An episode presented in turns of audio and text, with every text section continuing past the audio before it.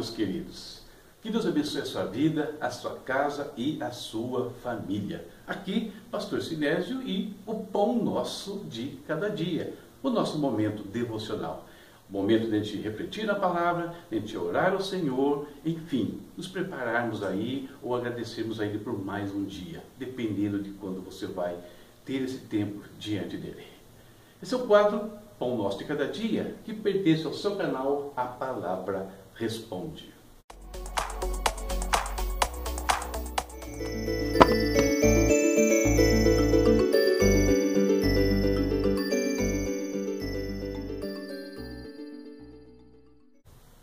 E hoje começamos uma leitura nova.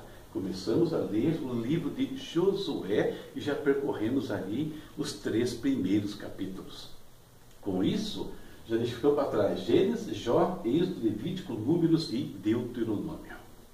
Então, muito importante essa leitura, é a base das nossas reflexões. Nesses três primeiros capítulos, eu peguei esse tema aqui para a gente meditar. Vejam os sinais, sigam a arca. Vejam os sinais, sigam a arca. O texto, Josué capítulo 3, versículos 2 ao 4. Três dias depois, os oficiais percorreram o acampamento e deram esta ordem ao povo: Quando virem a arca da aliança do Senhor, o seu Deus, e os sacerdotes levitas carregando a arca, saiam das suas posições e sigam-na. Mas mantenham a distância de cerca de 900 metros entre vocês e a arca.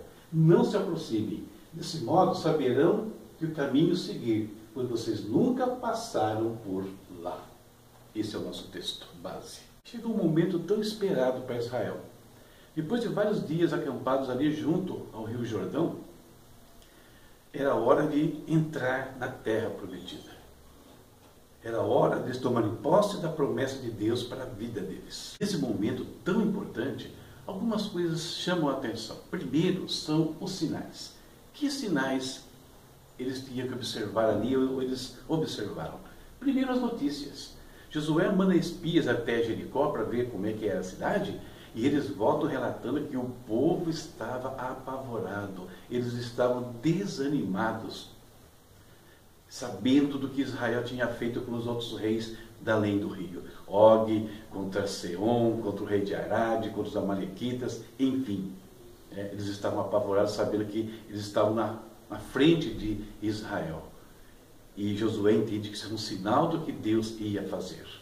O segundo sinal, o obstáculo, o Rio Jordão.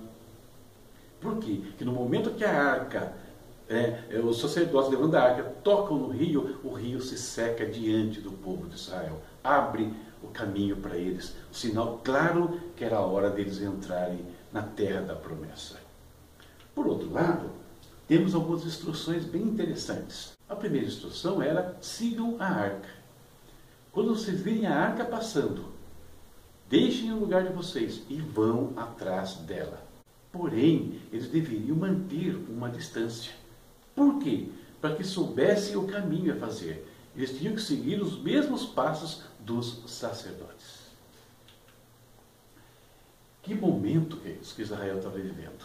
Eu não sei se você consegue imaginar o que significou o alarido, a vibração, a, o movimento que foi esse dia.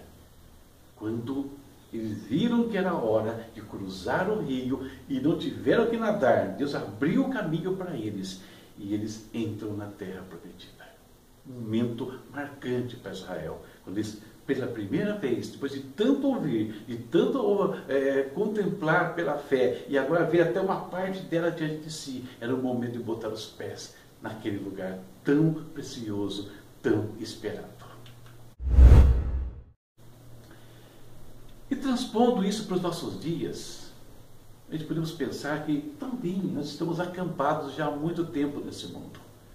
Estamos aqui nesse mundo e contemplando pela fé, não pela vista, né? como é o caso de Israel. Israel via do outro lado a terra. Nós não vemos pela nossa vista, mas pela fé nós contemplamos o reino que nos aguarda.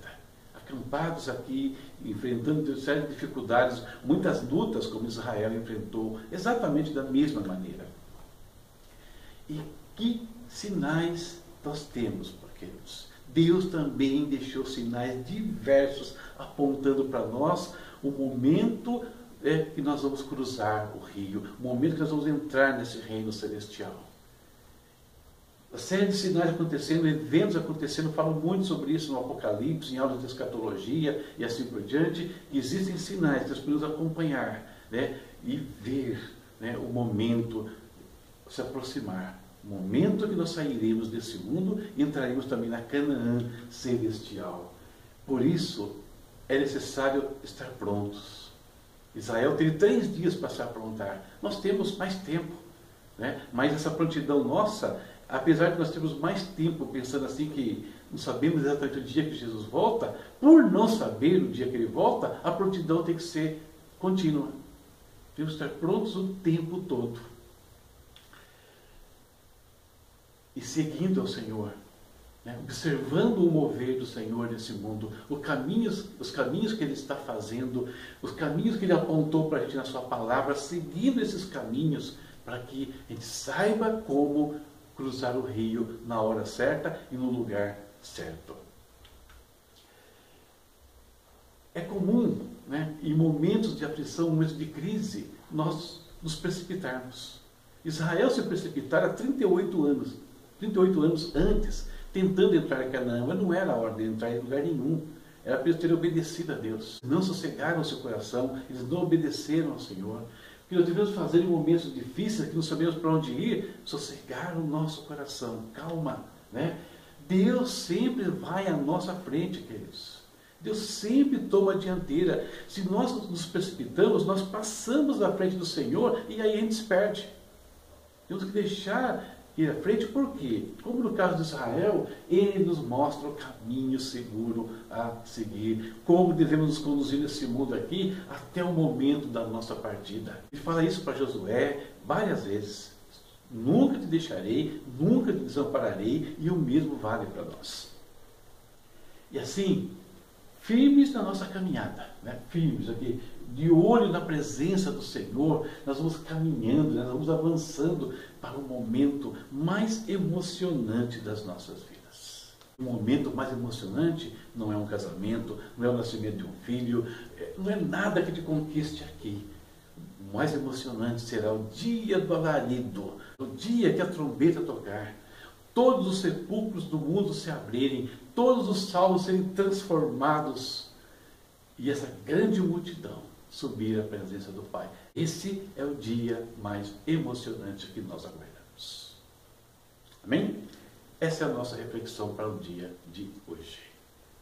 E que nós realmente saibamos aproveitar esses ensinamentos e seguir firmes na presença de Deus até o dia da nossa partida. Já meditamos na palavra, agora é hora de nós falarmos com o Senhor.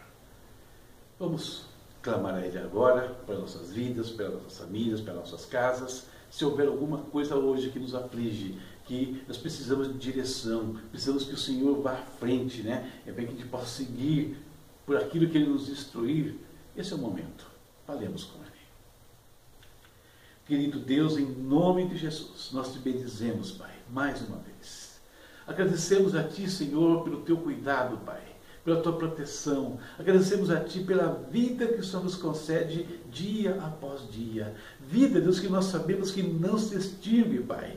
Mesmo no dia que nós fecharmos os olhos para esse mundo, nós estaremos diante da Tua presença. E por isso, Deus, nós queremos manter a nossa caminhada firme, olhando para o Senhor, olhando para o Teu mover, seguindo, seguindo Pai, a Tua palavra, meu Pai. Em nome de Jesus, esteja conosco. Senhor, que nós possamos realmente estar prontos todo instante, a todo momento, para que no momento que o Senhor nos chamar, seja na trombeta, Senhor, seja no findar do nosso trabalho aqui nesse mundo, nós possamos estar diante de Ti. Nos ajuda, Pai, a enxergar a Tua vontade, o Teu mover, as Tuas instruções o tempo todo. E, Pai, que a nossa visão clareie cada dia, nós possamos contemplar cada dia o que nos espera. Como Israel esperou ali vários dias, Pai, olhando para Canaã, mas sem poder entrar. Da mesma forma, Senhor, nós te pedimos, guarda o nosso coração. Guarda a nossa fé, Pai, até o dia da nossa partida. Em nome do Senhor Jesus. Amém. Amém.